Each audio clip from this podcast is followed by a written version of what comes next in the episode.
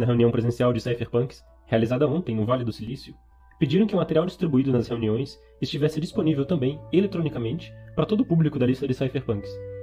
Aqui está o Manifesto Criptoanarquista, que eu li na reunião de fundação em setembro de 1992. Ele remonta a meados de 1988 e foi distribuído a alguns tecnoanarquistas de mentalidade semelhante na conferência Crypto 88 e, novamente, na conferência Hackers, nesse ano. Eu conversei mais tarde sobre isso com alguns hackers em 1989 e 1990 Há algumas coisas que eu mudaria, mas, por razões históricas, eu simplesmente deixarei o assunto assim. Alguns dos termos podem não ser familiares para você. Espero que o glossário cripto que eu acabei de distribuir lhe ajude. Isso deve explicar todos esses termos crípticos na minha assinatura. Tim May. O Manifesto Criptoanarquista. Um espectro está assombrando o mundo moderno. A ciência da computação está a ponto de fornecer a grupos e indivíduos a capacidade de se comunicar e interagir uns com os outros de maneira totalmente anônima. Duas pessoas podem trocar mensagens, conduzir negócios e realizar contratos digitais sem nunca saber o verdadeiro nome ou identidade legal da outra parte. Interações em rede serão irrastreáveis, através de um extensivo reencaminhamento de pacotes criptografados e caixas invioláveis que implementam protocolos criptográficos com segurança quase perfeita contra qualquer adulteração. Reputações terão importância central, com muito mais importância em negociações do que as análises de crédito de hoje. Esses desenvolvimentos irão alterar completamente a natureza da regulamentação governamental, a capacidade de taxar e controlar as interações econômicas, a capacidade de manter a informação em segredo e até mesmo alterar a natureza da confiança e da reputação. A tecnologia para essa revolução, que certamente será tanto uma revolução social quanto econômica, já existia em teoria durante a última década. Os métodos são baseados em criptografia de chave pública, sistemas de zero knowledge interativos e vários protocolos de software para interação, autenticação e verificação. O foco, até agora, tem sido em conferências acadêmicas na Europa e nos Estados Unidos, conferências monitoradas de perto pela Agência de Segurança Nacional, a NSA. Mas, somente recentemente, as redes de computadores e os computadores pessoais alcançaram velocidade suficiente para fazer as ideias praticamente realizáveis. E os próximos 10 anos trarão velocidade suficiente para fazer as ideias economicamente viáveis e essencialmente imbatíveis. Redes de alta velocidade, caixas invioláveis, cartões inteligentes, satélites, transmissores, computadores pessoais e chips de criptografia, agora em desenvolvimento, vão ser algumas das tecnologias facilitadoras. O Estado irá, claro, tentar retardar ou parar a disseminação dessa tecnologia, citando preocupações de segurança nacional, o uso da tecnologia por traficantes de drogas e evasores fiscais e temores de desintegração social. Muitas dessas preocupações serão válidas. A criptoanarquia permitirá que segredos nacionais sejam vendidos livremente e permitirá que materiais ilícitos e roubados sejam comercializados.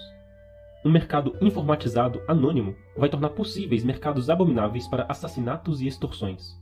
Vários elementos estrangeiros e criminosos serão usuários ativos da Cryptonet, mas isso não vai parar a propagação da criptoanarquia. Assim como a tecnologia da impressão alterou e reduziu o poder das guildas medievais, e a estrutura do poder social, os protocolos de criptografia também vão alterar a natureza das interferências cometidas por empresas e governos nas transações econômicas. Combinada com mercados emergentes de informação, a criptoanarquia irá criar um mercado líquido para todo e qualquer material que possa ser colocado em palavras e imagens.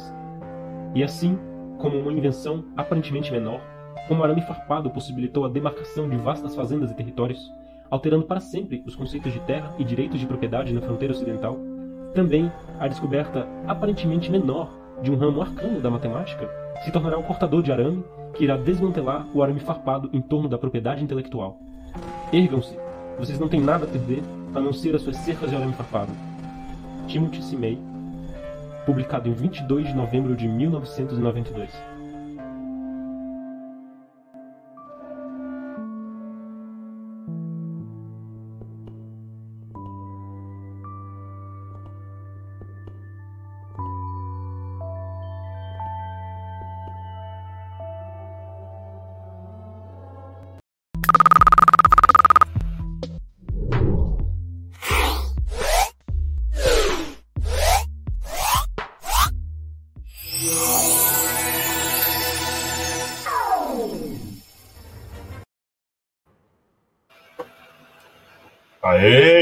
Noite. Boa noite, boa noite, galera. Essa, essa, essa aberturinha aí é muito, muito legal. Bom, boa noite, pessoal. Aí, vamos começar mais um, mais um Kryptonita. Tá dando um eco aí, cara. Não sei de quem que é, não. Vamos lá. Eu acho que é o Ojeda. É o Ojeda. O Bad, Bad Boys, boa noite, filhão. Boa noite para você. Vamos começar mais o Kryptonita. Antes da gente começar, eu quero falar aqui do três anunciantes que a gente tem lá no Libertários Afiliados. É, o MedVideos, tá? Quem, quem tiver interesse aí, o MedVideos ele é uma plataforma gratuita de estudos para o pessoal aí da área de saúde, tá? Que está se preparando aí para a prova de residência, revalidação, cursos de atualização, apostila, livros, né? Uh, questões comentadas aí para auxiliar nos seus estudos. Entra aí no, na plataforma do MedVideos, eu vou pôr o link aqui. Deixa eu colocar aqui. Aí. E, bom, vê lá como é que é a plataforma dos caras, testa lá, se for bom, indica para outras pessoas, se for ruim, fale que é ruim também, né? A gente não só divulgamos o pessoal, né? E quem vai analisar o serviço se é bom ou não é vocês aí, velho. Um outro anunciante que a gente tem aqui é o Marcelo Vaz, tá? Marcelo Vaz, ele é psicólogo, psicanalista de São Paulo, né? E ele, ele faz aqui o tratamento para quem está precisando aí, fazer um tratamento psicológico, né? Ele faz as consultas online também. Eu vou pôr aqui o. Vou colocar aqui o, o, e-mail dele. o e-mail não, o site.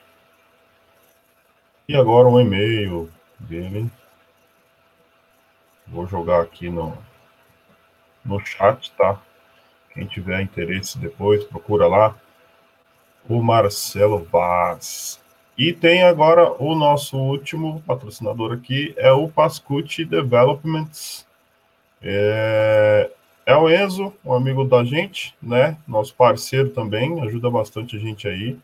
Ele faz desenvolvimento de sistemas web mobile, né? Com as melhores tecnologias aí, as práticas de programação, segurança garantida na sua aplicação, né?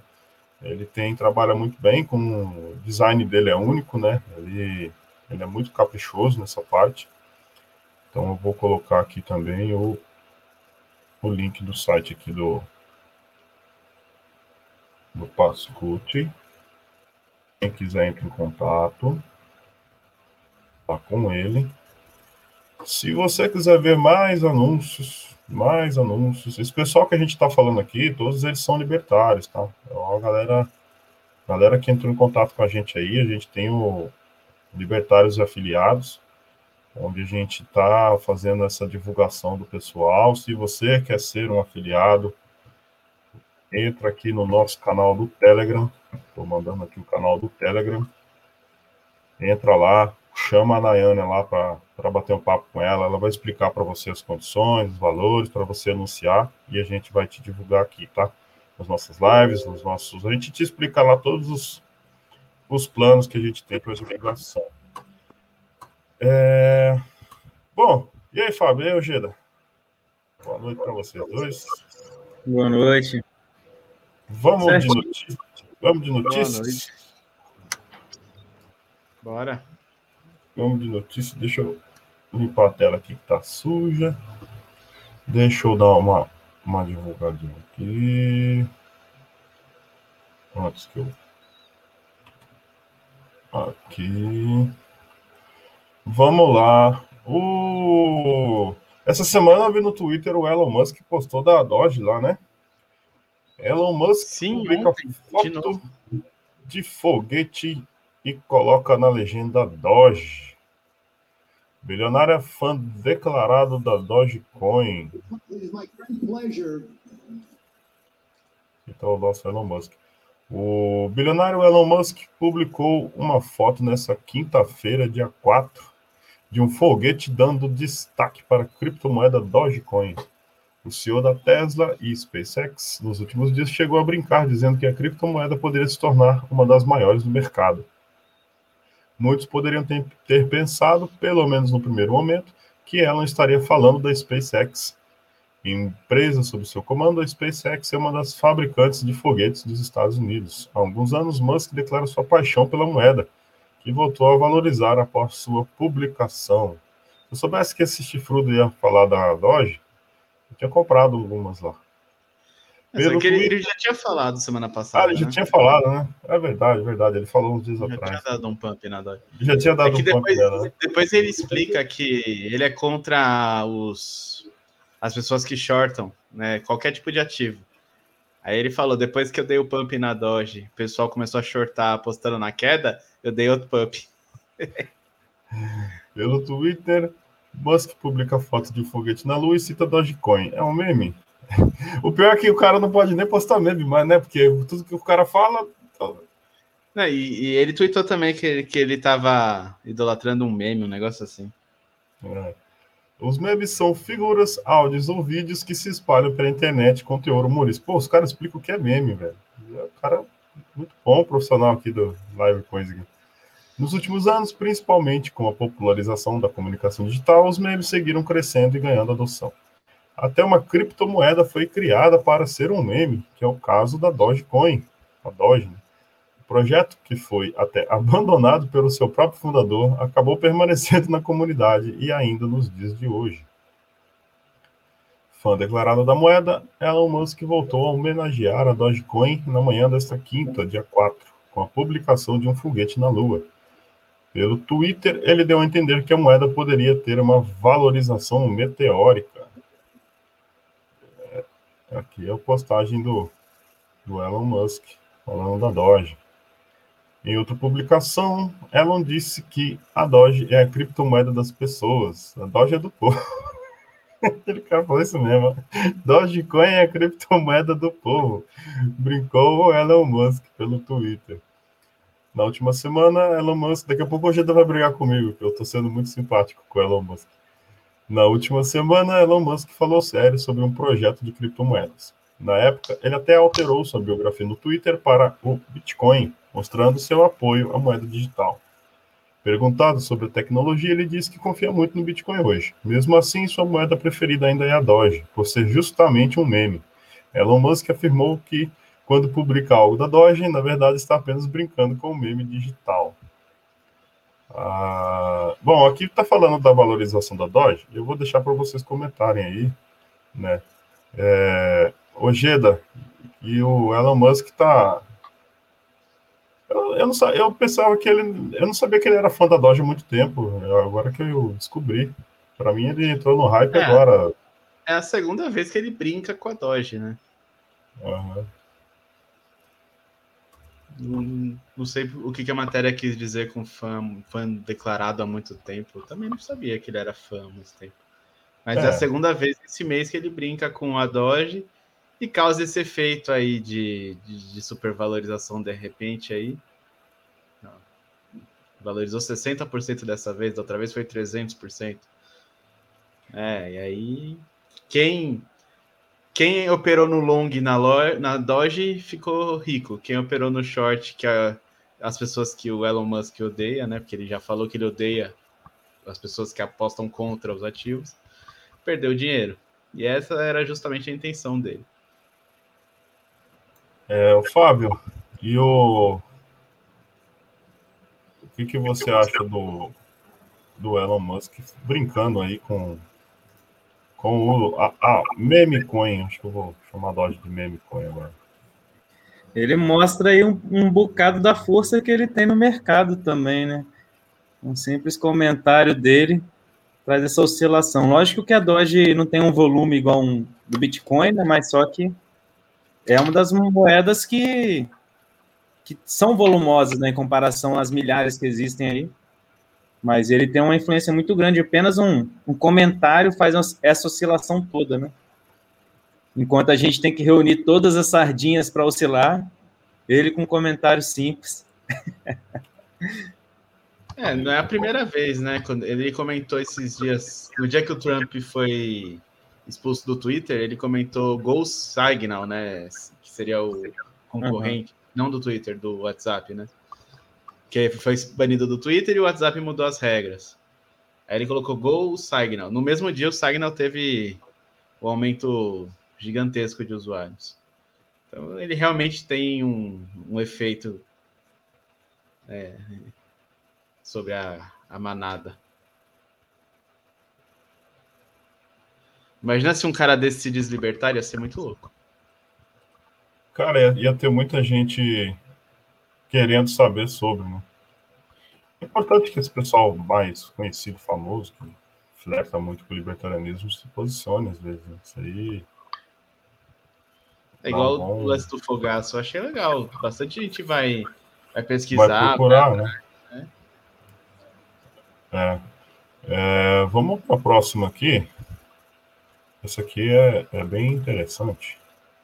Deixa eu colocar aqui na tela. Corta a tela. Ela, eu não sei se está na ordem aí, tá? O Fábio fez. Dá uma olhadinha aí. Essa aqui é do Cointelegraph. Ah, segundo novo estudo, concentração de bitcoins nas mãos de baleias é muito menor do que dados anteriores mostravam. É... Segundo o recente estudo divulgado pela Glassnode e em tweet do seu CTO, Rafael Schutzkraft, ah, você gostou do meu alemão, né? A famosa casa de análise apresentou números que mostram como andam a distribuição de bitcoins nas mãos de diversos tipos e tamanhos de investidores. Em uma distribuição que se categoriza desde os famosos camarões e vai até as famosas baleias, que concentram grandes quantidades de bitcoins em suas carteiras. A propriedade do Bitcoin é muito menos concentrada do que frequentemente é relatada e se dispersou com o tempo. Enquanto isso, a oferta de baleias aumentou, sugerindo a chegada de investidores institucionais, como a MicroStrategy e a Grayscale. A Glassnode divide o fornecimento de Bitcoin em participantes de tamanhos variados, tratando os mineradores e as exchanges separadamente. Aqui ele colocou é, baleia Jubá. Eu vou, vou mandar o link aqui e o pessoal depois quiser dar uma olhada, dá uma olhadinha. Acho que fica já tá na matéria que é do Cointelegraph. Não, eu tô, eu tô mandando aqui no. Pra quem quiser olhar depois. Quem quiser ver depois aí, tá, tá na. Tá na tela. Aqui é Jubarte, que é acima de 1 mil bitcoins. O peixe, o golfinho, o tubarão, entre 50 a 1 mil bitcoins camarão, caranguejo. Bom, é, aqui é uma a separação deles aqui tá meio, meio estranho. É importante ressaltar que nos últimos anos, segundo a Glassnode, houve uma dispersão contínua da distribuição do suprimento de Bitcoin, migrando mais Bitcoin para titulares menores, uma tendência que parece perdurar. Especificamente, a oferta de Bitcoin realizada pelos menores participantes, o camarão e o caranguejo, aumentou 130% desde 2017, o segundo menor, que é o polvo e o peixe, em 14%. Desde o início de 2020, o fornecimento mantido por grandes entidades aumentou 13,14% e seu número em 27% para mais de 2,160 unidades categorizadas como baleias só apoia a narrativa atual de que indivíduos de alto patrimônio líquido, investidores institucionais, estão entrando no mercado, segundo Schutzkraft. É, bom, aqui tem bastante gráfico aqui para a gente dar uma olhada. Eu não vou entrar nos detalhes dos gráficos, não, mas é importante essa, essa, esse levantamento do pessoal da Glassnode aqui, de que Segundo eles, as baleias não têm tanta influência assim no preço do Bitcoin. Acho que é isso que eu entendi, né? Vocês concordam, Ojeda e Sim. Fábio? É, quem operava em 2016, 2017, vai lembrar que assim você tinha os mineradores eram basicamente na China e os mineradores tinham uma grande concentração de moeda porque eles estavam recebendo a taxa de mineração. E quando eles descarregavam essa taxa, por qualquer motivo, às vezes era porque o governo proibia, aconteceu umas quatro vezes em 2016, o preço do Bitcoin era automaticamente jogado lá embaixo. E lógico que depois, em reação, voltava ao preço comum. Porque realmente, é, é, é, de acordo com o market cap da época, eles tinham uma influência aí de uns 4, 5% do market cap total. E isso está diminuindo conforme o, preço do Bitcoin fica mais alto. Eles, eles já não acumulam tanto para começar, porque primeiro você teve os Helvins, né, que é a, a, o corte da, da remuneração do minerador pela metade. Então você já teve aí dois Helvins depois disso. E também porque o valor é muito alto, o preço é muito alto e o custo de minerar é muito alto. Então eles precisam estar constantemente trocando esses bitcoins para conseguir custear a mineração. Então hoje você tem menos é, influência dos mineradores no mercado geral. O que você tem é uma nova influência entrando no mercado que você não tinha antes, que é esses, essas big corporações como a a MicroStrategy, a Grayscale, a BlackRock, que estão investindo altíssimo em Bitcoin. Esses caras ainda têm uma possibilidade de, de certa forma, conseguir manipular o mercado. Não tanto quanto naquela época, porque os mineradores vendiam, era uma coisa de cair 60%, 50% em um dia. E aí as sardinhas alfaçavam também. Então, para quem já estava ligado no, no negócio, já ia lá e comprava tudo e enchia o balde. Já não é mais assim, infelizmente. É, e, Fábio, você acha que isso pode vir a continuar acontecendo, essa concentração de bitcoins nas mãos das baleias aí, e de ir diminuindo uh, pelo tempo? Acredito que sim, principalmente com aquelas pessoas que têm menos bitcoins entendendo como é que como é que ele o que é, qual o valor em si do Bitcoin, né? Porque muitas pessoas ali que têm menos de um Bitcoin, ou que tem entre um, aqueles entre peixe camarão, esses esses outros, essas outras categorias compraram mais por causa do lucro, né? Compraram mais por causa do, do hype em si.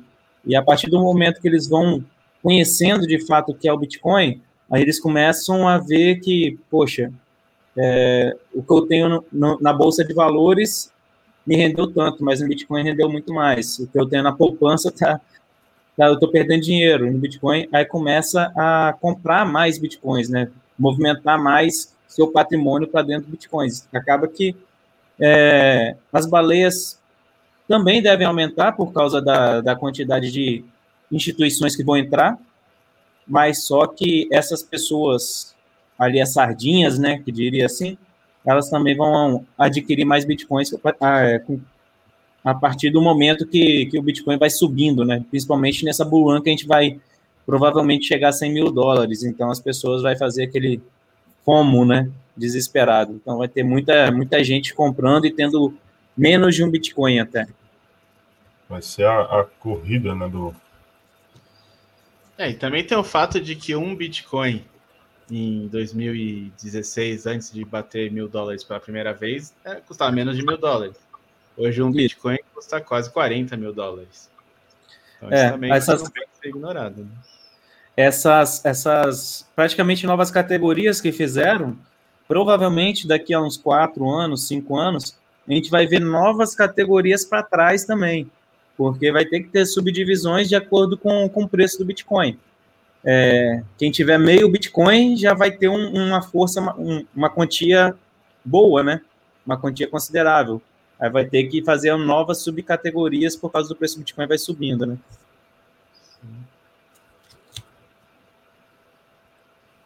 Então, bom, vamos. Eu quero chegar aqui numa. Chegamos aqui num, num, num, num tema. Na verdade, são duas notícias Vou começar por uma aqui.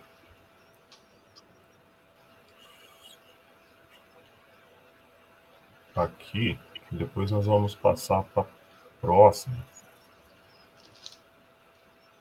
É... As moedas digitais nacionais podem ser um fracasso gigantesco, dizem economistas. Tem, tá dando um eco aí, eu não sei quem é. Aí. É... Essa aqui é do Live Coins, né? Eu vou, vou ler aqui para vocês. De acordo com um relatório preparado por especialistas em economia e publicado no portal Vox EU, um importante meio de comunicação administrado pelo Centro de Pesquisa de Política Econômica da União Europeia, as moedas digitais lançadas por bancos centrais, as CBDCs, devem se tornar reservas de valor. Caso contrário, podem se tornar um fracasso gigantesco. O documento assinado por dois economistas, Peter Bofinger, professor de Política Monetária e Economia Internacional e Thomas Haas, pesquisador associado e presidente de Política Monetária e Economia Internacional da Universidade de Würzburg, na Alemanha, alerta que os, as CBDs apenas como substitutos do dinheiro provavelmente não serão uma boa solução.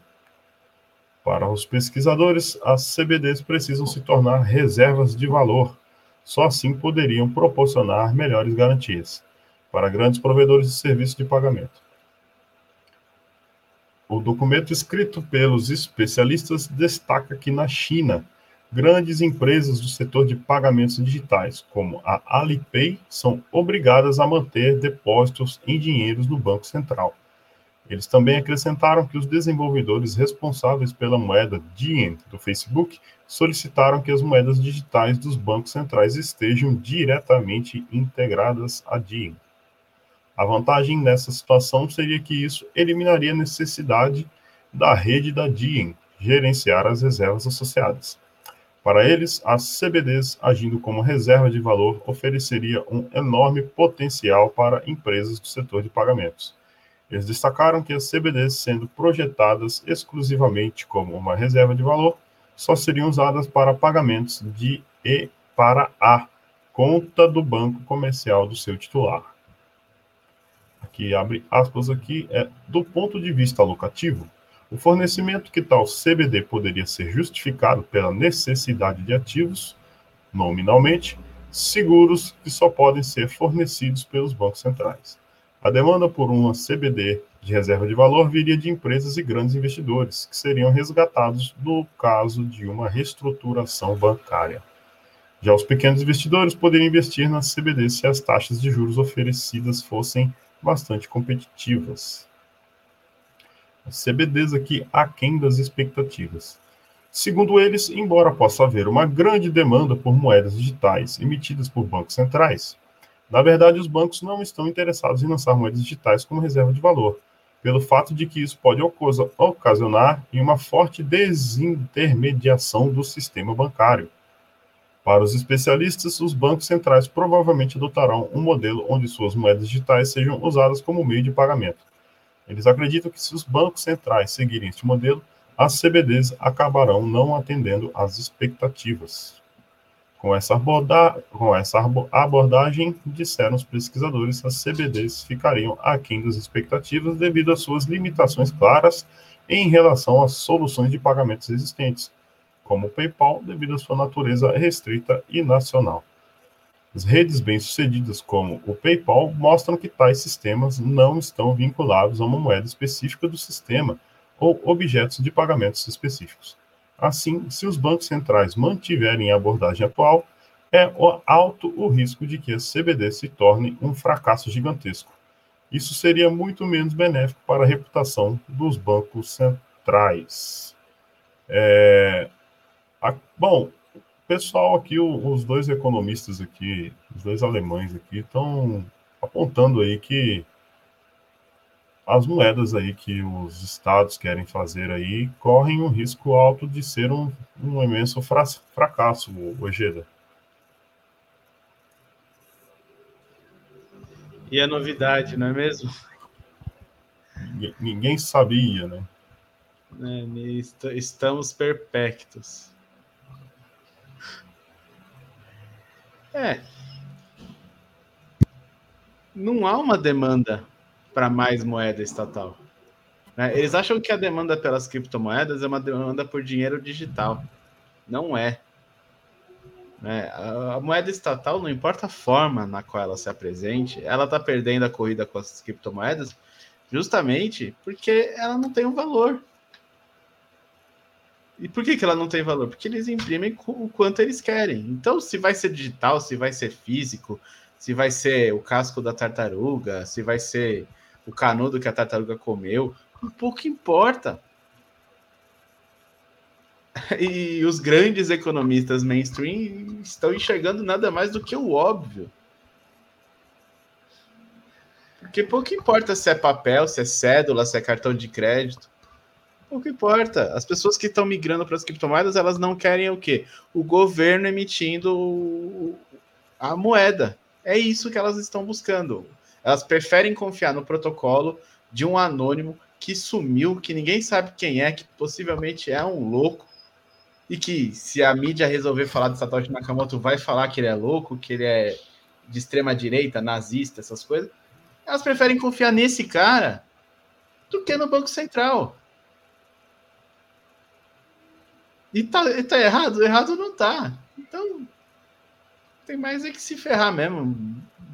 Essa, as moedas do Estado aí tem mais é que se ferrar mesmo. Oh, e aí, Fábio, você concorda com, com essa análise do Ojeda aí, que as pessoas estão começando a acreditar num maluco doido, anônimo, que ninguém sabe de onde é, de onde veio. Com certeza. É o que o Geda falou mesmo, não tem demanda para. As pessoas não estão procurando uma moeda. Não é isso que elas estão procurando. Elas estão procurando tudo o que as criptos estão oferecendo, né? Uma moeda fora da governança estatal, por exemplo, né? Fora dessa bagunça. Se o Estado tivesse alguma algum controle em si mesmo, talvez não, não se importaria em ser do Estado, a maioria das pessoas, mas todo mundo vê que é uma bagunça, a impressão de dinheiro, a inflação, e acabam optando por outra coisa, tentando arriscar em outra coisa e vendo que as criptomoedas estão valorizando frente a, ao real, né? A gente vê não todas as criptomoedas, mas o Bitcoin, por exemplo, e tem algumas outras que estão valorizando praticamente numa alta infinita por causa que o real, o dólar, o euro, o que for de moeda nacional está derretendo. Na verdade, é como se o Bitcoin tivesse parado num andar e as outras moedas estivessem numa escada rolante descendo. As outras moedas estão caindo, o Bitcoin está ali parado, é um por 21 milhões e pronto. E outra coisa, é... acabei de, ó, isso aqui, ó. Alguém sabe falar o que é isso? Essa é antiga, hein? A gente consegue explicar isso aqui, ó. A gente Vai consegue explicar. A gente consegue explicar isso aqui, a nossa geração. Mas a gente não consegue explicar como é que funciona uma TV LSD, uma TV de plasma. Então, o que, que vai acontecer? Nós vamos conseguir explicar o que é um dinheiro, papel, moeda. Mas as próximas gerações talvez vão, vão ficar confusas. Não vão conseguir entender. É isso que vai acontecer. A demanda vai ser cada vez menor por moeda nacional. Pelo, pelo papel moeda, né? Principalmente estatal, né? Deixa eu postar aqui.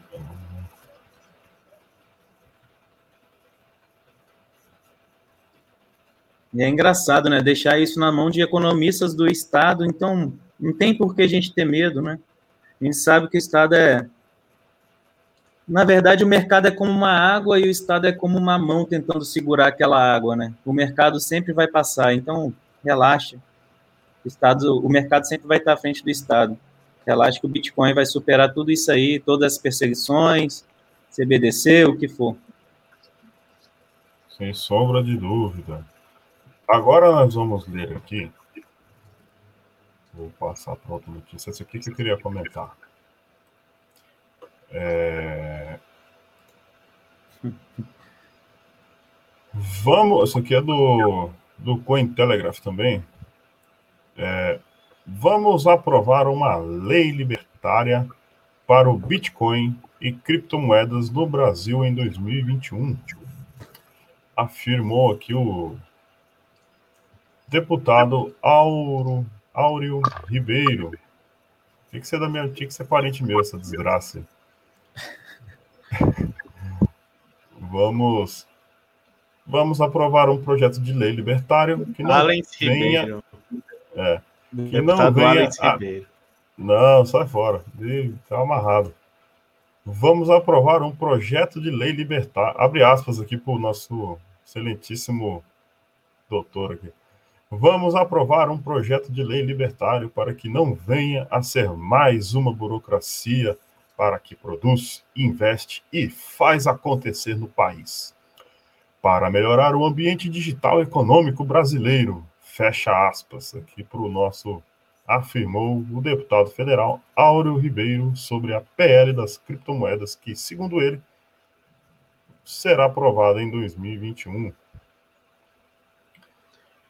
O deputado. Como explicar? Como explicar? O deputado federal Áureo Ribeiro, do Solidariedade Rio de Janeiro, tinha que ser carioca essa desgraça, autor do PL 2303-15, que vem é de 2015 essa, essa, coisa aqui, hein? Né, eles são antenados para Esse cara aqui tá. Ele, é, velho. Esse cara aqui tem que ficar com o olho aberto com ele, hein? É de 2015, ó. Não, é, não, é, não é de paraquedas, não.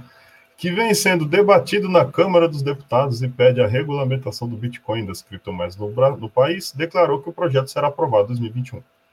Dessa forma, em entrevista concedida ao canal Dash Dinheiro Digital, conduzida por Rodrigo Digital, a entrevista, bom, é aqui. Auro frisou que a lei será libertária e não terá amarras que possam impedir o desenvolvimento da indústria do- de criptoativos no Brasil. A lei será o quê? É, Deixa eu ver aqui. A lei será libertária. Vamos, ver- vamos pegar as declarações dele aqui. Abre aspas aqui para o deputado. aqui. A nossa comissão proporcionou um grande debate, escutando diversos especialistas do mercado. Escutando o Banco Central, já começou bem. Opa! A É, quer falar de CVM, moeda? Banco Central é especialista.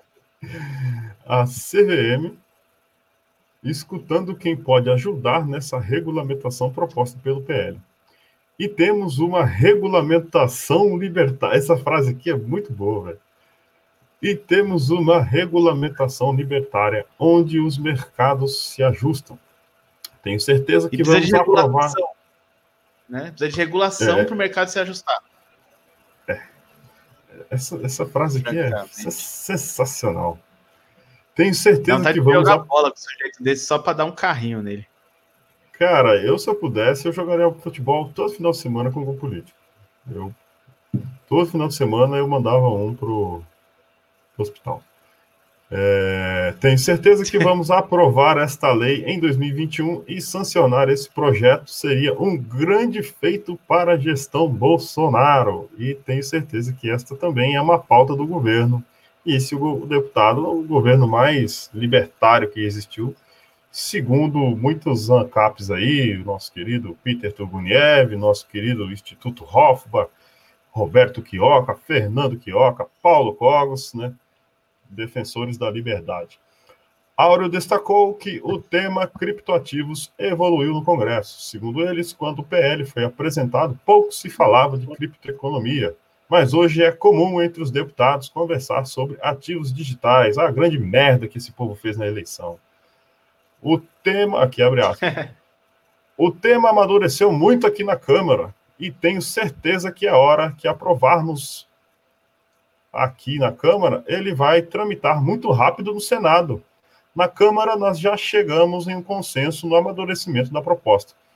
Aqui, boa parte desse pessoal da Câmara aqui, ó, é essas bostas, essas merda aí que o pessoal ficou defendendo durante essa porra dessa eleição em 2018 naquilo que foi inclui aqui também o nosso querido nossos queridos amigos do nosso amigo Rafael Lima também tá naquilo que foi apresentado e tenho certeza que já temos os votos suficientes dentro da comissão para aprovar o projeto de lei para que ele possa prosseguir para o Senado e sancionado pelo executivo brasileiro concluiu aqui o, o nosso querido deputado. CPI para separar o joio do trigo. Áureo também comentou que, além do PL, é essencial. Pessoal, nota o barulho aqui. É essencial que a CPI das criptomoedas seja retomada em 2021, para, segundo ele, separar o joio do trigo. O deputado destacou que o tema ficou parado em 2020 devido à pandemia do coronavírus e às pautas urgentes relacionadas ao tema e à questão econômica, como auxílio emergencial, entre outras medidas. Abre aspas aqui novamente. Vamos aprovar o PL para que possa ter um reconhecimento desse ativo digital, para que você possa ter a garantia legal de que seus investimentos, de que seus investimentos, pagamentos estão regulamentados em nosso país. Porém, tem muitos que se utilizam da falta de conhecimento das pessoas e usam deste ativo para praticar crimes. E com a CPI vamos separar o joio do trigo. Ainda segundo o deputado, no caso da CPI, haverá uma coordenação com o Ministério Público Federal e com a Polícia Federal para punir os que se beneficiam das criptomoedas para enganar pessoas. Nós vimos isso com a Atlas Quantum, mas eu recebi diversas denúncias que precisam ser investigadas e punidas, pois estes criminosos utilizam deste mercado para fazer crimes e praticar crimes que prejudicam o nosso país. Pontuou. Esse caso da Atlas Quantum aqui, eu quero fazer um comentário aqui rápido, porque isso aqui é uma verdadeira vergonha para quem se diz libertário, principalmente para o Rafael Lima, porque a Atlas Quantum, antes mesmo de eu, de eu entender o, o básico do Bitcoin, muitas pessoas já me falaram que era furada. Isso lá em 2017. Ah, e o cara que estuda, uma pessoa que se diz é, ter conhecimento de escola austríaca, entende que você não consegue prometer qualquer espécie de ganho fixo em relação a, a, isso que é feito. E o nosso excelentíssimo Rafael Lima fez a cagada de ficar divulgando esse negócio aqui. É, arbitragem infinita, né? É impossível. É. Mas fez o que eu queria chamar a atenção aí é a narrativa que eles usam. Né? O próprio político citou a Atlas Quantum como um exemplo de criptomoeda. O Atlas Quantum não tinha nada a ver com criptomoedas. Nada a ver com criptomoedas. Nada a ver eles recebiam em dinheiro, e aí esse dinheiro poderia ser em criptomoedas, e eles administravam o seu dinheiro. E eles podiam fazer o que eles quisessem com o seu dinheiro. Podia estar em real, podia estar em Bitcoin. Não, não tem a ver com Bitcoin. É a mesma coisa que você pegar a Telex Free e falar que a culpa é do real. Não faz sentido. A culpa não é da moeda. A culpa é, primeiro, do criminoso que está operando o esquema, e no caso da Atlas Quantum e do da Telex Free são criminosos, e de vários outros casos aí também, que utilizaram a tecnologia das criptomoedas para se promover, mas não estavam fazendo uso do mercado de criptomoedas, estavam apenas utilizando como marketing para atrair trouxa e deram um golpe em geral, assim como a Telex Free, assim como várias empresas que deram golpe, boi gordo e sei lá, no Brasil você tem 10 golpes aí por ano. Né? Não é culpa das criptomoedas. Ah, tem que regulamentar. Não tem que regulamentar. Não tem que regulamentar. Porque o trouxa que caiu no, no, golpe da Atlas Quantum é o mesmo trouxa que caiu no golpe da Telex Free, é o mesmo trouxa que caiu no golpe da Boi Gordo nos anos 90, é o mesmo trouxa que vai cair no, no primeiro golpe que aparecer na frente dele na próxima década. Porque trouxa é trouxa. O trouxa é trouxa. O cara vai botar 20 mil reais, 30 mil reais num negócio que ele não entende nada. Que quem entende o mínimo de criptomoeda sabe que você não vai colocar o dinheiro numa coisa que você não vai ficar com a chave privada. Né? Tanto que as brincadeiras dos grupos são não deixe os seus, seus bitcoins em corretora, tenha sempre na sua carteira, né? Corretora na carteira, sempre se brinca com isso. Então a pessoa não se deu o mínimo trabalho de pesquisar aonde ela estava botando dinheiro. É trouxa. É trouxa. Vai cair nesse golpe, vai cair no golpe da Telex Free, vai cair em quantos golpes aparecerem, porque o golpe é o mesmo, só vai mudar o nome. E pouco importa se usa Bitcoin, se usa Nano, se usa dólar, se usa o corpo da pessoa. O golpe tá lá pro trouxa cair.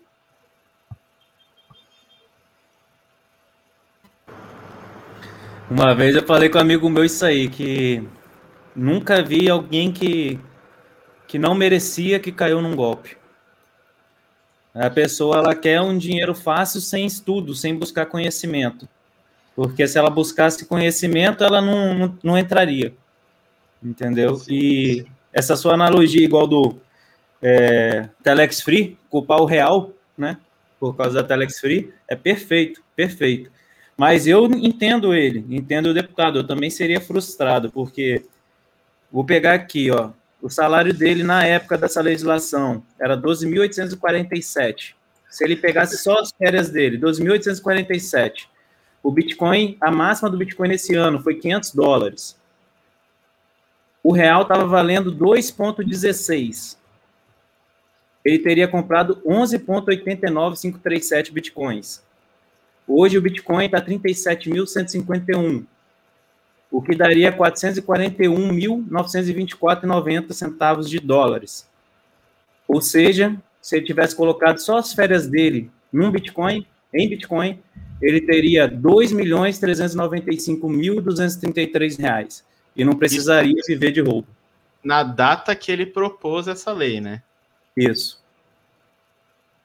Dá para entender. E outra coisa, muita gente vem com essa, esse papo aí de gradualismo, até a proximidade de, de liberal. Eu já acho que a maioria das pessoas, boa parte das pessoas, acaba indo nesse ciclo, né? De ir para o liberalismo para depois ir para o libertarianismo. Mas só que hoje eu acredito que o anarco-individualismo tem muito mais relação com o libertarianismo do que o liberalismo. Se tivesse um inimigo para mim seria o liberal, porque o liberal ele quer um governo eficaz. É melhor alguém que quer um governo inchado e impotente, obviamente, porque vai estar inchado, vai estar impotente, do que quem quer um governo pequeno e eficaz. O liberal ele quer, vamos liberar o homeschooling, mas com a nossa grade curricular, ou seja, a gente reduz o nosso gasto e você vai ser o professor dentro de casa, mas obedecendo a nossa legislação. É isso que um liberal quer, em todos os sentidos. Ele quer que você trabalhe para ele e o governo fique apenas com a menor função possível. Você acha que o governo vai focar em qual função? A não ser arrecadação de impostos.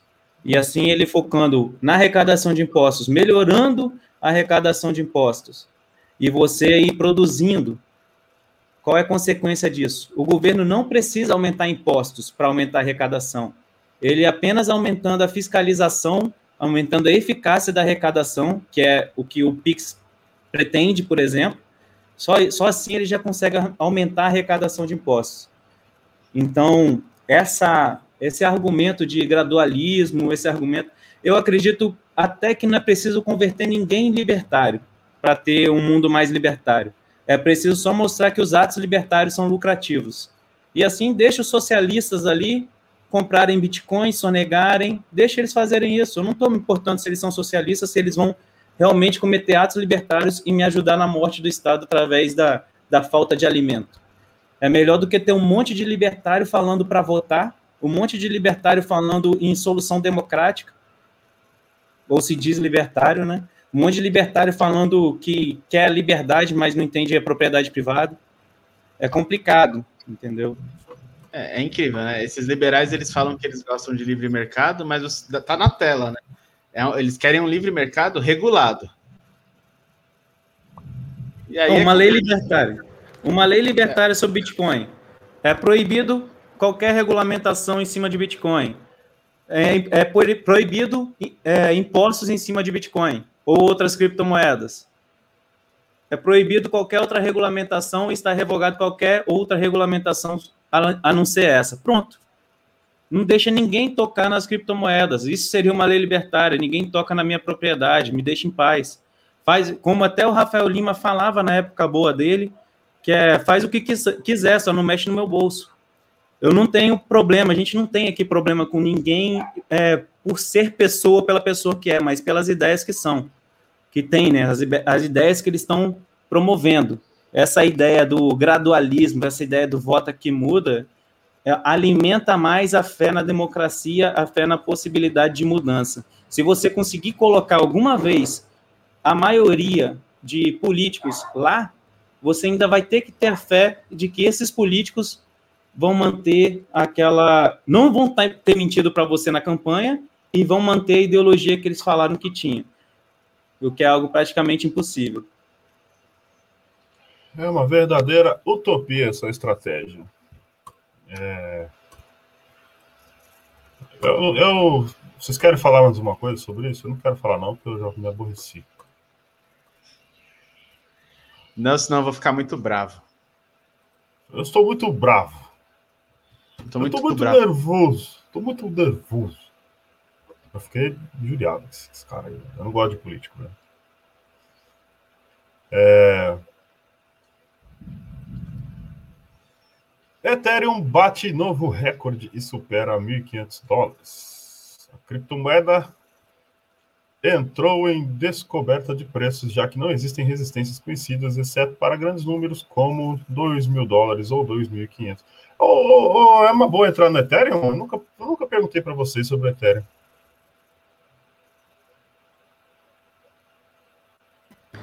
A maioria da, das DeFi estão dentro da Ethereum, né? A Ethereum ela é, ela é forte, né? Ela seria uma das altcoins aí mais fortes, eu diria. Aqui, ó. É, o Ethereum alcançou a marca de 1.500 dólares na noite desta terça-feira, dia 2, um novo recorde histórico. O volume diário superou 7 bilhões de dólares. A moeda era negociada na faixa de 1.300 dólares nesta manhã, uma alta de 15%. Diversos motivos são apontados pela alta da moeda digital, começando com os contratos futuros que serão lançados na CME em 8 de fevereiro. Isso abrirá acesso ao grande mundo das finanças tradicionais, abrindo caminho para que investidores institucionais investam na plataforma Ethereum por meio dos sistemas com os quais estão familiarizados para negociação. Ethereum será a única criptomoeda a ter esse acesso a finanças tradicionais além do Bitcoin, consolidando assim seu status com quase o mesmo nível do Bitcoin. Além disso, o Ethereum parece ter se beneficiado mais do que o Bitcoin com a queda das ações com a comunidade do Reddit, Reddit R Trader, em particular, atraindo muitos novos usuários. Isso pode, isso pode ser porque o mercado de finanças descentralizados, DeFi, que tem exchanges descentralizadas e mercados financeiros imparáveis, continua crescendo. Esse boom no mercado DeFi é a terceira grande razão para a alta do Ethereum. Afinal, a plataforma é uma espécie de porta de entrada e saída para ele Portanto, o Ethereum geralmente tende a se beneficiar do aumento do interesse em DeFi. A criptomoeda disparou para uma nova máxima, agora entrou em descoberta de preços, já que não existem resistências conhecidas, exceto para os grandes números como 2 mil dólares ou 2.500. Felipe Ojeda. Toda vez que uma notícia falar isso, que não existem resistências conhecidas, venda. Venda, né? É, eu fiz um vídeo em novembro do ano passado. A Ethereum estava 750 dólares e eu coloquei Ethereum, Nano e Monero como minhas indicações. E Litecoin também. Nenhuma delas valorizou menos de 30% de lá para cá. Então, me ouçam.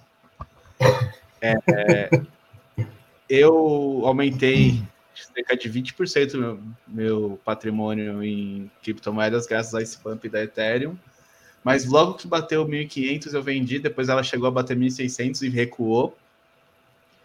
Eu acredito que esse o vencimento dos contratos que estão para vencer agora dia 8 está causando esse furor na, no, no, valor da moeda. Você tem também os, os DeFi chegando com tudo, e a moeda é a que tem a melhor estrutura para smart contracts. Então eu acredito que por isso teve essa euforia. O mercado cresce no boato e cai no fato. Né? Se aproximando agora da, do, do lançamento dos contratos de futuro, o preço vai desabar. E digo mais, um dia depois do, do lançamento dos contratos de futuro, vai voltar para os 800, 900 dólares.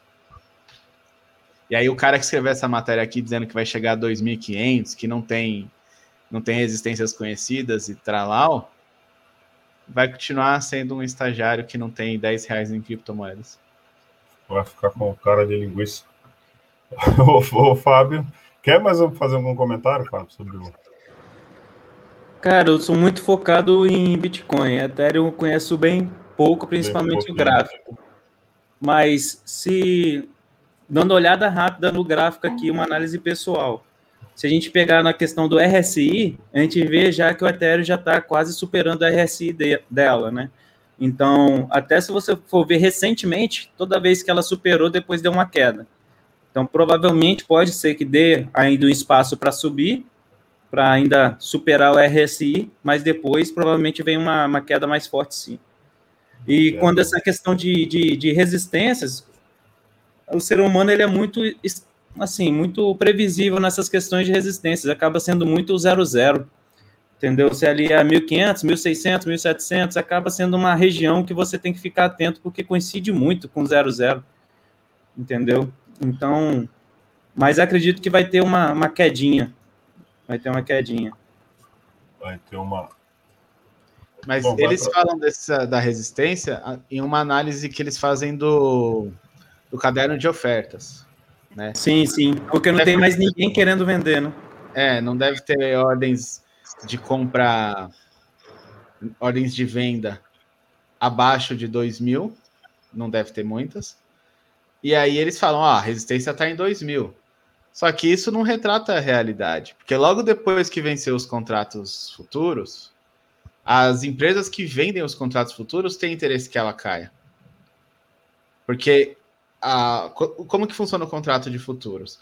Quando a empresa vende os contratos futuros, ela vende um valor pré-fixado. Se a moeda cair, e depois subir, ela volta para aquele valor ou ela passa um pouquinho daquele valor. A empresa ainda está no lucro porque ela tem os jurinhos ali e tal. Agora, se a moeda só subir, como o querido analista aqui da Livecoins diz, a empresa não vai ter lucro. Se ela não for ter lucro, ela não vai vender futuros dessa moeda. Simples assim. Por que, que ela vai vender um negócio que ela não vai ter lucro? Então, é, é próprio, do próprio interesse da empresa é que caia. Então, a própria empresa vai comprar alguns milhões e vai vender no dia que ela, vem, que ela vender os contratos, justamente para derrubar o preço, para manter uma média baixa legal, porque aí a valorização vai ser alta, ela vai ganhar mais. Comprar de novo, né? Perfeito. Então, às vezes esse movimento não é nenhum movimento só de mercado, também é da própria empresa envolvida no, no, no, na relação de futuros. Vamos Vamos passar para essa, essa eu gostei. É... deixa, eu, deixa eu fechar aqui. A Binance Coin atinge recorde histórico e BNB ultrapassa Bitcoin Cash em capitalização de mercado. O, tem um amigo nosso, o Errara, o Vitor Errara. Opa, se eu, se eu cair da live é porque eu fiquei sem energia, viu? Tá chovendo aqui, tá dando uns, uns estalos aqui. Tira a Maria é... Chiquinha, porque tá servindo de para-raio. Eu tô com medo de cair um raio na rede aqui e eu tomo um choque. Eu tô com fone de ouvido, eu tô todo ligado na, na rede. É, o Errara ele chama o Bitcoin Cash de shitcoin, shitcoin Mas Cash. é, Bitcoin Cash é um shitcoin do caramba. é, Bitcoin Cash corre risco de sair da lista das top 10 criptomoedas por capitalização de mercado. É... O valor da Binance Coin BNB Token In-House da Exchange Binance atingiu um novo recorde essa semana, ultrapassando o Bitcoin Cash por capitalização de mercado. Aqui o gráfico da, do BNB USD Dados do Cointelegraph Markets e TradingView confirmaram que o BNB superou o Bitcoin Cash, o BCH, para se tornar a nona maior criptomoeda em 4 de fevereiro. Uma dentre muitas altcoins a atingir novas altas recordes essa semana, o BNB brevemente tocou em os 55 dólares em, em 4 de fevereiro, antes de se corrigir para logo abaixo em 54. Aqui o CEO da, da Binance aqui, abre aspas aqui pro, pro rapaz. Constante alto no tráfego do sistema novamente. Na verdade, três ATHs nos últimos 15 minutos. Algumas latências isoladas observadas monitorando. Os fundos estão hashtag safo. Tá safo. Eu não, eu não imagino que o significado de SAF dele seja o mesmo que eu conheço, mas o desempenho parecia impulsionado pelo volume recorde da própria Binance, à medida que as negociações ganhavam ritmo como parte do tão esperado retorno da alt-season. A temporada surgiu com o Dogecoin, graças aos tweets de Elon Musk e que o CEO da Binance, Changpeng Zhao, usou para promover a negociação na plataforma. Constante alto no tráfego do sistema novamente, na verdade, 3 ATHs nos últimos 15 minutos, revelou a quinta. Aqui tem os. Bom, aqui tem os tweets dele, mas Bitcoin Cash rebaixado para o fim da fila das top 10. A vítima mais notável do BNB no dia foi o Bitcoin Cash, que cedeu sua posição para ficar cada vez mais próximo de perder seu status de criptomoeda top 10 por capitalização de mercado. No momento em que este artigo foi escrito, o 11 lugar, Stellar Lumen, o XLM, ainda estava 700 milhões de dólares abaixo do Bitcoin Cash e o valor de mercado do BNB em 8,3 bilhões. O BNB, por sua vez, forma uma das criptomoedas suportadas pelo Binance Pay, o produto mais recente da Binance que foi lançado com uma versão beta esta semana. Ah, eu, eu, queria, eu quero falar depois com vocês sobre isso aqui, que eu, recebi, eu vi uma notícia aqui um pouquinho antes da gente entrar. O Binance Bitcoin, o Binance, Bitcoin e o Ether também estão disponíveis para uso no gateway de pagamento, juntamente com o stablecoin Binance USD, Swipe Token e o euro como opção de moeda fiduciária. Conforme relatado pelo Cointelegraph, o tráfego de câmbio em todo o mundo está se expandindo rapidamente graças à corrida altista do Bitcoin e de recentemente das altcoins, que receberam considerável atenção do público nos últimos meses e semanas. Bom, o BNB, a moedinha lá da Binance, está tá deixando o Bitcoin Cash para trás hoje. Cara, o Bitcoin Cash ele é um fork muito mal feito do Bitcoin. Né? A proposta dele era deixar o Bitcoin mais leve para os mineradores aumentando o tamanho do bloco. Né? E assim o minerador teria que trabalhar menos para o bloco se formar e tudo mais. Só que isso não é nenhuma grande inovação. Você já tinha Litecoin. A Litecoin é basicamente um Bitcoin simplificado. Todos os recursos que existem no Bitcoin existem na Litecoin. Então, o Bitcoin Cash surgiu como uma grande uma grande gambiarra nesse meio. Roger Ver, que era um dos um dos entusiastas da Ethereum, virou um entusiasta do Bitcoin Cash na época. Muita gente apoiou o Bitcoin Cash. E, e o que eles tentaram fazer foi um, um, eclipse de mineração no Bitcoin, porque a mineração no, no, Bitcoin Cash, em tese, era muito melhor do que no, no Bitcoin Core para os mineradores. Não deu certo. De lá para cá, o Bitcoin Cash só passa vergonha porque é uma shitcoin é uma shitcoin. A única coisa que ele tem de decente é ser uma cópia do Bitcoin até o momento em que eles fizeram o fork. De resto, não tem nada que presta ali. Não é um mercado que é levado a sério. Ele está nos top 10 aí, caindo com força. Espero que em pouco tempo esteja para lá do top 100 essa porcaria. E o, o Fábio, agora tocando um pouco no outro assunto aqui do fim da notícia. Você viu em relação a esse, esse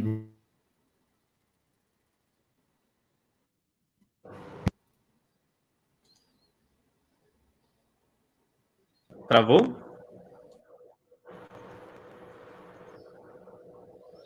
E eu acho que ele caiu. Mas eu acho que ele ia perguntar sobre a Season. Se for sobre out-season, normalmente acontece quando o Bitcoin começa a cair, né? Ou lateraliza. As pessoas correm para as, alt, altcoins, as moedas alternativas. Quem tem esse lucro, pega um lucro em Bitcoin, não quer retornar para os investimentos normais, tradicionais, e continua ali na criptosfera indo para as altas. Aí acaba que vai migrando. É, eu mandei no chat um link que é um site que ele faz a análise da se estamos em uma alt season. Aí ele mostra se estamos no mês out, no ano out, se há um indício de que vamos entrar numa, numa alt season. E esse mês aqui teve mais de 60 criptomoedas que performaram melhor do que o Bitcoin. E isso no site, que é uma análise fria e totalmente Sim. automatizada, diz que é uma alt season. Para mim, não é uma alt season, porque o Bitcoin subiu que nem um foguete no mês passado. Então é óbvio que agora ele vai estabilizar. Em compensação, eu, eu, sabia que ele ia estabilizar, eu sabia que as outras moedas iam subir. Eu, eu mudei meu portfólio para outras moedas, aumentei, graças a Ethereum e a Nano, um pouquinho meus bitcoins. Já voltei para o Bitcoin de novo, porque eu sei que vai subir daqui a um mês no máximo. Mas é interessante saber essas informações, da season e tudo mais. É, é, interessante ver que o Bitcoin tocou, o market cap total das criptomoedas tocou em um trilhão de dólares no, quando o Bitcoin estava lá em cima, nos 42 mil dólares. E foi naquele ponto, eu até fiz um vídeo comentando que um trilhão era muito, que naquele ponto você teria um movimento estranho. Naquele ponto, o Bitcoin começou a perder a força e poderia iniciar uma out-season, não iniciou. O Bitcoin caiu até 30 mil dólares, e é aí que iniciou a out-season. Isso é curioso. O market cap atual das criptomoedas está em 700 e poucos bi de dólares. Ainda não tá bem longe de um trilhão novamente. Ó, quem votou. Eu caí. Minha internet aqui deu, deu, deu ruim. E aí, Feios? Raios! É, aqui o negócio tá. O bicho tá pegando aqui. Onde eu tô aqui. Eu me perdi, mas. Eu, é, é, se vocês viram essa. Esse, esse, essa plataforma aí de pagamento que a Binance está tá, tá ah, disponibilizando aí. É. Eu, Cara, eu, eu, vi que ainda não. Ainda não vi nada sobre não, mas vou dar uma olhada. Parece interessante. Me mandaram uma mensagem aqui no próximo Kryptonita. Caiu de Vai novo. Cair. Ah, no próximo Kryptonita a gente traz aí mais sobre a Binance Pay. É uma boa. É uma boa. Agora, mexer, agora... Com você, mexer com você aí, ó. O, a Doge já está quase no top 10, está no 12. Né? E a Doge, tem, a Doge tem 14 vezes, 14 vezes o market cap da Nano, tá? Vocês estão me vendo aí? Vocês estão me ouvindo? Tô, tô, tô ouvindo. Ah. A Nano, não, a Nano é. A Nano é, é aposentadoria. A Nano é daqui quando, quando tiver com 50 anos de idade. A Dodge do cachorrinho tá 14 vezes, é absurdo isso. Dodge, ah, mas a Dodge tem um cara. muito dinheiro com Dodge. Dodge tem um cara fazendo uma propaganda muito pesada para ele aí. A minha califa comprou Dodge, cara. Quem é ela? A minha califa, você não conhece a minha califa? Né? Não. não, imagina, não conhece, não sabe quem que é a minha califa. É, é, docente. É. A minha califa. É uma mãe de político. Ah, é. Tá. Menina, você postou. Eu tô vendo uma coisa que não deve aqui. É... Bom, é, é... Era isso, né? Yes, lemos vamos, todos aí. Vamos, lemos todas as notícias. Pessoal que acompanhou a gente até agora, divulga pra gente a live depois. Não é. esquece aí dos nossos pessoal que, que, que tá anunciando a gente, entrem lá depois. Vou postar de novo o link aqui do dos afiliados aqui. Nós já pass, passamos 1.300 inscritos já no canal. Muito sucesso. Quem quiser acessar lá, acessa depois. Quiser fazer um anúncio, manda mensagem lá que a gente passa lá os preços, passa os detalhes, como a gente faz anúncio, tudo bonitinho, a gente troca uma ideia. E, bom, é isso aí, pessoal. Valeu, muito obrigado aí, todo mundo, né? Terça-feira a gente está aí de novo com o Kryptonito. Amanhã, amanhã é para a gente estar tá fazendo o Sal News aqui. No, preciso ver com o meu repórter lá se ele já está em condição de fazer. E aí a gente estamos aí em live de novo. Segue o canal, da, segue o nosso perfil no, no Twitter. Deixa eu postar aqui. Segue o perfil do Twitter aqui, que a gente divulga as lives lá no perfil. Quem estiver assistindo no YouTube, assiste lá na Twitch TV, propriedade privada. É, na Twitch TV também. Cadê o. Já mandei. Já mandou já. O pessoal tá muito, muito ligeiro aqui. Bom, é. Obrigado a todo mundo aí, né? E tchau, tchau para vocês aí. Falou. Falou.